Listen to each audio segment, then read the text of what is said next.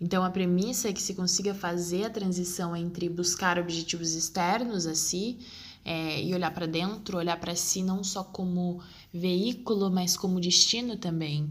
E tudo isso acontece a partir de uma organização que também tem uma estrutura, que também tem uma gestão e que também se utiliza de talentos e tem objetivos diversos.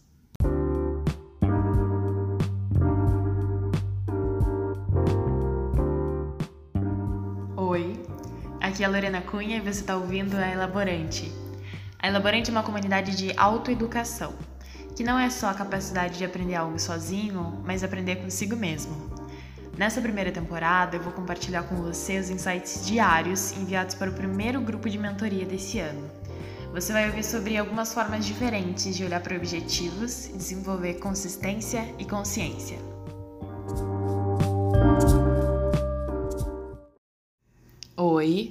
Pergunta: o que um sociólogo alemão pode nos ensinar sobre reconhecimento e clareza? A resposta é muito. Bom, vamos lá.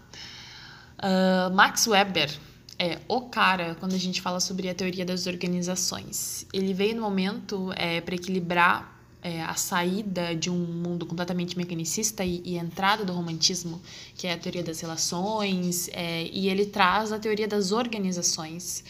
Para ele, uma organização é uma estrutura sistêmica, é um grupo organizado e estável é, que tem os seus meios adequados a fins. Ponto. E eu quero que você preste atenção na palavra organização, estrutura e estável, ok? Bom, o Weber estava se referindo a organizações como estruturas sociais que existem uh, como meio de gestão de talento, com objetivos de natureza econômica, social, política.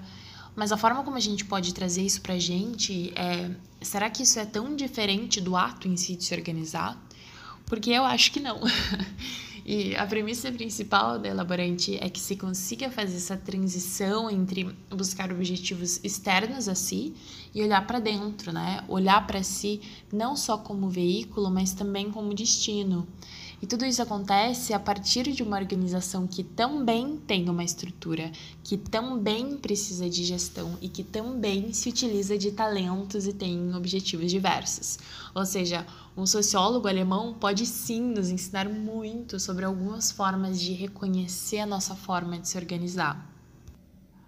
Eu gosto muito de uma história do Wayne Dyer que ele conta sobre um dia que ele estava passeando com o filho dele em uma praia e ele perguntou pro filho dele: "O que você acredita que seja mais forte, mais resistente aqui nessa praia? As pedras ou o mar?" E o filho dele prontamente respondeu que o mar, porque o mar é muito maior, muito mais poderoso e a pedra era só rígida. E ele conta é, essa história alinhando com o pensamento do poder da nossa própria voz e como por muitas vezes a gente se utiliza de um tom muito mais parecido com uma pedra rígida, firme e inflexível, mas que o poder e a virtude está em ouvir o mar, em falar como o mar, que é extremamente flexível e adaptável e mesmo assim muito poderoso.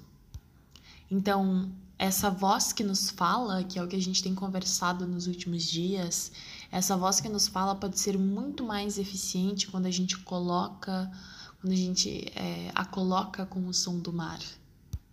E com esse pensamento a gente consegue agora voltar para o Weber um pouco, porque o Weber fala sobre tipos de poder que uma organização exerce sobre um ser.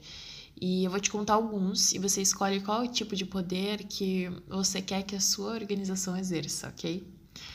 Bom, primeiro temos a coercitiva, que é exercida a partir da força física, ameaças, violência. A segunda está baseada no controle de incentivos econômicos. A terceira é, são organizações normativas que se baseiam em crenças religiosas, em ações políticas, e estão bem é, ligadas com o desenvolvimento moral, assim, moral e motivacional. E a quarta é a burocrática, né? Ela se baseia em uma hierarquia, em um comando, ela tem uma especialização muito bem definida, ela tem uma ordem de processos e atividades E por último, tem a orgânica, que são as organizações flexíveis. A natureza dessa organização é muito cooperativa, interativa e ela tem um alto nível de comprometimento porque ela tem o seu comando de uma forma muito ampla. Então, agora quando a gente traz isso para o nosso contexto de organização, né? É interessante da gente pensar qual que é o nosso tipo de organização? Como que a gente reconhece o nosso próprio comando? Ele é coercitivo? Ele é inflexível? Ele é violento? Ele, ele te machuca? Ele te julga?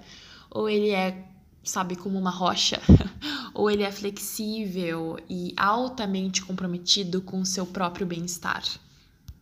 Então, qual é o seu tipo de organização? Qual é a voz da sua organização? E como é que a gente pode usar, né, realmente o contexto do Weber para realmente organizações do, de um clima organizacional para nossa organização é, como, como seres que buscam coisas, que estão no seu momento de, de olhar para si e se planejar.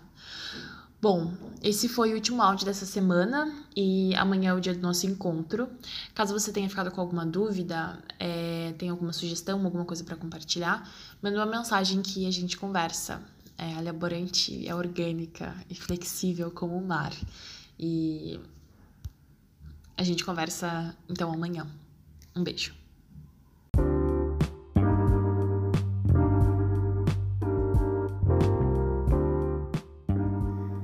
E agora, se você quiser saber mais sobre algumas formas de levar o seu planejamento para novas direções, você pode me encontrar no Instagram em elaborante.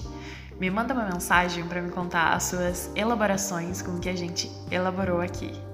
Bom, essa é uma temporada diária, então você pode se inscrever para ser avisado sobre os próximos insights que estão por vir. Então, até amanhã.